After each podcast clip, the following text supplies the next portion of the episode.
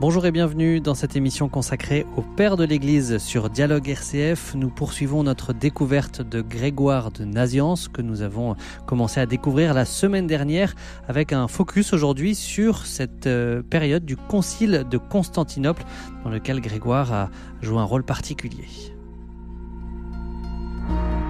À l'écoute des Pères, l'émission de Dialogue RCF sur les Pères de l'Église avec Jean Charmois, orthodoxe. Interroge ton Père et il t'instruira, tes anciens et ils te répondront. Livre du Deutéronome, chapitre 32, verset 7. Bonjour Jean Charmois. Bonjour Amaury. Avec vous, on continue de découvrir Grégoire de Naziance dans cette période particulière du Concile de Constantinople que peut-être on peut commencer par resituer dans son contexte politique et théologique de l'époque. Alors politiquement, euh, l'Empire romain de l'époque était partagé en deux, une partie d'Orient, une partie d'Occident.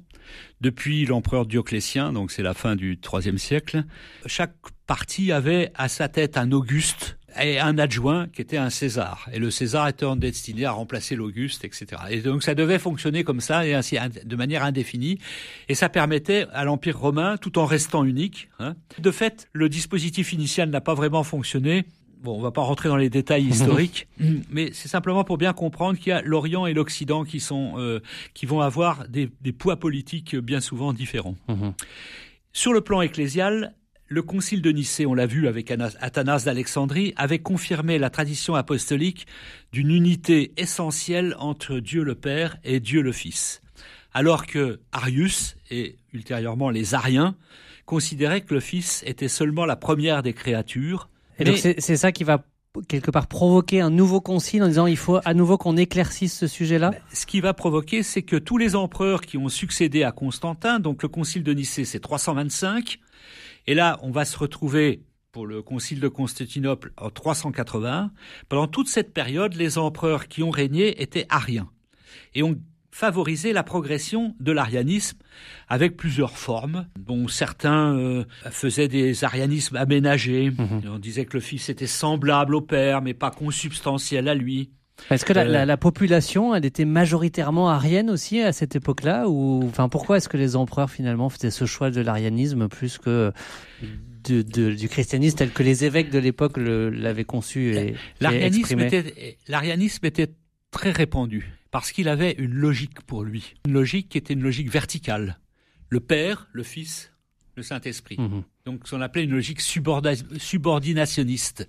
Il n'y avait qu'un seul Dieu, le Fils et l'Esprit étaient pas vraiment euh, Dieu. Donc c'était quelque chose de logique. Alors que le Concile de Nicée, fort de la tradition apostolique, affirmait très clairement que le Christ était Dieu. Donc du coup, on, voit ce besoin de, de préciser, à la fois parce que les empereurs étaient tous ariens et parce que l'arianisme était très répandu aussi euh, dans, le, dans le, peuple, on allait dire, ce besoin de repréciser qui va euh, aboutir à la convocation de, ce concile de Constantinople en 380. il y avait besoin de, là de mettre de l'unité dans le dans l'empire. Encore une fois, du côté vu du côté de l'empereur, c'était une position politique, et pour les pour les évêques, c'était aussi un moyen de, enfin une une occasion de bien réaffirmer la foi orthodoxe de Nicée. Mhm. Donc le, concile est réuni en 380. En fait, il sera réuni uniquement avec des évêques orientaux, puisque justement le collègue de Théodose, l'empereur d'Orient, Gratien, euh, lui-même convoquait des conciles en Occident. Bon, ceci étant, le concile de Constantinople sera reconnu par la suite, y compris par les, par les évêques de Rome. Donc tous les évêques sont des évêques euh, d'Orient. Et surtout, euh, Théodose va publier en début de l'année 380, juste un peu avant le concile, un édit qui va publier avec son collègue euh, d'Occident, un édit de Thessalonique qui écrit Selon la discipline apostolique et la doctrine évangélique, nous devons croire que le Père, le Fils et l'Esprit Saint sont une seule divinité, invoquée comme égale majesté et trinité bienveillante. Nous ordonnons que ceux qui suivent cette loi prennent le nom de chrétiens catholiques, Quant aux autres, nous considérons qu'ils encourent, par leur folie et leur égarement, l'infamie attachée aux doctrines hérétiques, que leur petit groupe ne mérite pas le nom d'Église, et qu'ils seront frappés d'abord par la vengeance divine, ensuite par un châtiment dont, en accord avec la décision céleste, nous prendrons l'initiative. Qu'est-ce qui fait que le, Théodose, euh, j'allais dire, bascule de ce côté-là? Alors Théodose n'est pas un arien au départ, c'est un espagnol. Un espagnol et l'Occident était plutôt avec la foi de Nicée. D'accord. C'est en Orient qu'on discutait beaucoup. Et donc euh, euh, Théodose, euh, ce qu'il fait, c'est qu'il d'abord il tombe malade et il se fait baptiser suivant la foi de Nicée. Donc entre le Théodose espagnol, Théodose baptisé suivant la foi de Nicée, mhm. l'édit de Thessalonique pour mettre tout le monde d'accord sur la foi catholique, tout ça, effectivement, fait que l'arianisme va se retrouver en très grande difficulté.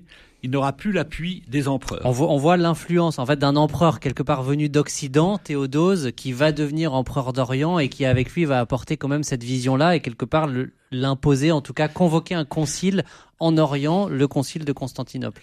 Et alors, quand même, les, actions de, Théodose sont bon, pas pour, on peut les analyser dans le futur, mais c'est quand même euh, euh, c'est quand même assez catastrophique. Euh, c'est très, ça va être très intolérant.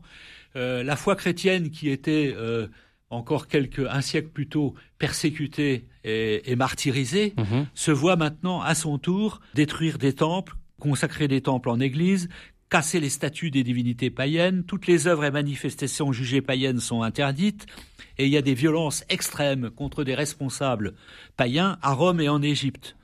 À Constantinople, Théodose élimine l'évêque arien d'hémophile.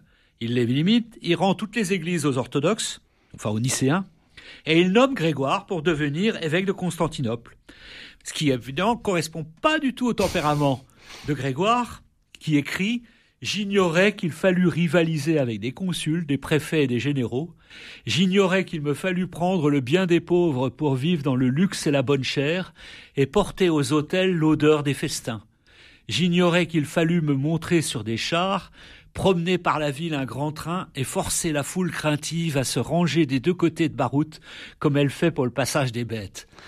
Donc on voit qu'il n'est pas il, est pas forcément dans son dans son élément. Non, c'est pas c'est pas du tout son truc. Alors le, le, concile, en tout cas, il va se tenir ce concile de Constantinople euh, mai 380. Il est convoqué par le par l'empereur. Qu'est-ce qu'on peut en, garder les, éléments peut-être clés euh, de, ce que promulgue ce concile?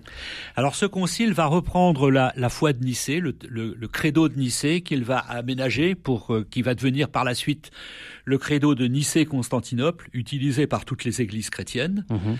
Euh, il confirme sur l'unité d'être, l'unité d'essence, comme on dit, du Père et du Fils. D'une part, il mentionne l'incarnation du Christ et de l'Esprit Saint de la Vierge Marie. Il euh, prononce cette formule Je crois en l'Esprit Saint, Seigneur, qui donne la vie, qui procède du Père, qui avec le Père et le Fils est adoré et glorifié, qui a parlé par les prophètes donc qui, signifie quand même en, en substance que l'Esprit Saint est Dieu, puisque Seigneur dans le texte grec est un nom neutre, mhm. comme dans l'Ancien Testament, parce que c'est le nom qui remplace le nom divin dans l'Ancien Testament. Le nom divin imprononçable mhm. est prononcé par Seigneur au neutre, qui donne la vie. Selon Basile, l'Esprit ne reçoit pas la vie, mais c'est lui qui la donne, qui procède du Père. Grégoire précise que le, le Fils et l'Esprit ne sont pas issus de la substance de Dieu, mais de la personne du Père donc qui partagent la, divinité avec des modes d'origine différents, quoique ineffables.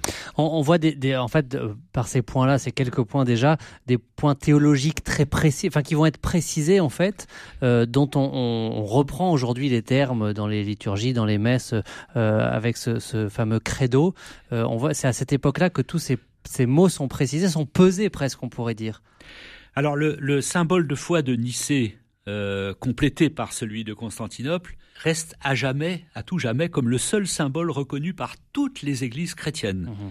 Catholiques, protestantes, orthodoxes, chaldéennes, syriaques, arméniennes, coptes.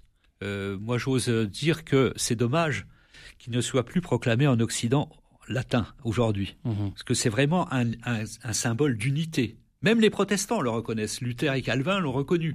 Et en plus, les conciles de Nicée et de Constantinople, les deux premiers conciles œcuméniques, restent dans l'histoire comme le fondement dogmatique reconnu par tous les chrétiens. À partir du troisième concile œcuménique, il va y avoir des divisions à tout jamais. Euh, jusqu'à jusqu'aujourd'hui. Mais les deux premiers conciles œcuméniques seront reconnus par tous les chrétiens dans le monde entier, les orientaux comme les occidentaux. Donc ce concile de, Constantinople, on voit, il a une, place vraiment euh, considérable. Alors, le, concile de Constantinople euh, émet un certain nombre de canons disciplinaires dont l'un va avoir une importance assez grande puisqu'il définit la place de Constantinople dans la préséance ecclésiale. Mhm. Et il dit que l'évêque de Constantinople est le second après celui de Rome. Cependant, l'évêque de Constantinople aura la préséance d'honneur après l'évêque de Rome, puisque cette ville est la nouvelle Rome. Et alors là, ça c'est un, un, canon, enfin une règle qui va provoquer énormément de, débats et de difficultés. D'une part, par ce, ce, canon placé Constantinople avant Alexandrie, alors qu'au concile de Nicée, l'ordre des sièges était Rome, Alexandrie et Antioche, donc mhm. Constantinople arrive, et ensuite il substitue un critère politique entre les sièges épiscopaux en substitution du critère apostolique. Et donc, euh, les, euh, euh, à Rome, on prétendait, enfin, on commençait à prétendre en tout cas euh, que le siège de Pierre était le siège de Rome et de l'évêque de Rome. Et à Constantinople, on disait c'est parce que c'est Constantinople, c'est parce que c'est Rome, c'était la capitale de l'empire, et mhm. Constantinople la deuxième ville, la deuxième Rome. Et donc on substituait un critère politique à des critères apostoliques. Donc ces choses-là vont empoisonner les relations entre l'Orient et l'Occident pendant des siècles. Euh, quel est le rôle, euh, pour terminer sur ce sujet du concile de Constantinople, le rôle de, Grégoire de Naziance dans ce concile? Qu'est-ce qu'on peut retenir du rôle qu'il a joué? Alors, euh, Grégoire est à l'origine du symbole de foi, de credo. Il est, c'est lui qui va militer très fortement pour reconnaître la divinité de l'Esprit Saint, mais il va se heurter à des grandes difficultés euh, des conflits euh, qui, vont avoir lieu à propos de, de, l'évêque d'Antioche, euh, où il y aura un, schisme qui va durer assez longtemps, où il y aura deux évêques simultanément sur le siège d'Antioche, les uns soutenus par les orientaux, les autres par Alexandrie et, Rome. Donc il va y avoir des difficultés. quand, quand l'évêque d'Antioche meurt, qui était le président du concile, Grégoire devient le président du concile, et il dit, bah, puisque premier évêque d'Antioche est mort, et on n'a qu'à reconnaître le deuxième. Mais les autres sont pas d'accord du tout. Ils disent mais non, on va remplacer le premier par un autre qui est à notre dans notre lignée. Et, et, Grégoire va mal le prendre. Mhm. Il va finir par euh, donc il y a d'autres. Euh, on peut pas tout détailler, mais il va finir par par démissionner. C'est là où il va se mettre un petit peu en, retrait, Grégoire. donc euh, Grégoire va, va, quitter le siège de Constantinople et il va repartir en Cappadoce, très amer parce que euh, aura été en but à des à une hostilité sur plusieurs points. Et donc euh, il va écrire notamment des homélies et des poèmes sur ce sujet-là. Et je, cite simplement ce qu'il dit dans, son départ. Voici que je deviens comme le prophète Jonas, je fais don de ma personne au navire pour le sauver. Prenez-moi et jetez-moi. Une baleine hospitalière venue du fond de l'abîme va m'accueillir. Adieu, empereur et serviteur du souverain. Je sais que bien des fois vous n'êtes pas loyaux envers Dieu. Battez des mains, applaudissez votre prédicateur, il va réduire au silence sa langue bavarde mais elle ne se taira pas, elle continuera de lutter avec de l'encre. Adieu, cité amende du Christ, c'est Constantinople. Mhm. Adieu, Orient et Occident, à qui et pour qui nous sommes attachés. La seule dette dont j'ai à m'acquitter, c'est la mort qui appartient à Dieu. De toi seul, ô Trinité, j'ai le souci. Quelle langue libre auras-tu désormais pour avocat? Trinité, ma prière et mon enchantement. Merci beaucoup Jean Charmois de nous avoir fait euh, découvrir tout ce qui s'est vécu dans ce concile de Constantinople et, tous ces débats qui ont abouti quand même à cette formulation euh, précieuse euh, du credo dans les combats pour Grégoire de Naziance qui va ensuite se mettre en retrait, va poursuivre son œuvre de théologie qu'on découvrira la semaine prochaine. À bientôt.